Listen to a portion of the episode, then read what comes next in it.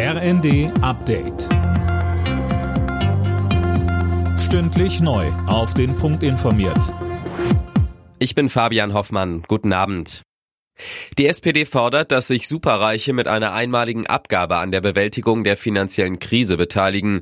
Einen entsprechenden Leitantrag hat der Bundesparteitag am Abend abgenickt. Außerdem fordert die SPD eine Reform der Schuldenbremse.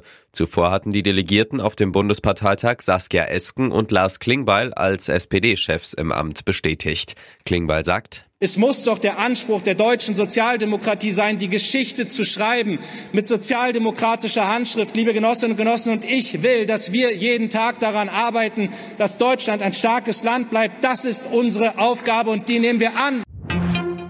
Wer morgen mit der Deutschen Bahn unterwegs ist, muss sich auf volle Züge einstellen. Nachdem der Warnstreik der Lokführergewerkschaft GDL beendet ist, werden viele Reisende ihre Fahrt nachholen. Wer kann, sollte sie aber besser nochmal verschieben, rät Bahnsprecher Achim Staus. Und weiter sagt er. Wir sind froh, dass die Gewerkschaft jetzt angekündigt hat, bis zum 7. Januar 2024 erstmal nicht zu streiken.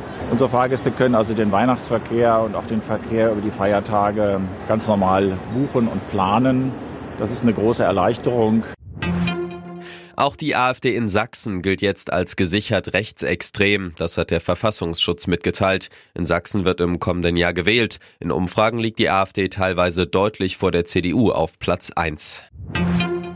Russische und belarussische Sportler können als neutrale Athleten an den Olympischen Spielen in Paris im kommenden Jahr teilnehmen. Laut IOC dürfen sie aber keine Verbindung zur Armee oder Unterstützung für den Krieg in der Ukraine gezeigt haben.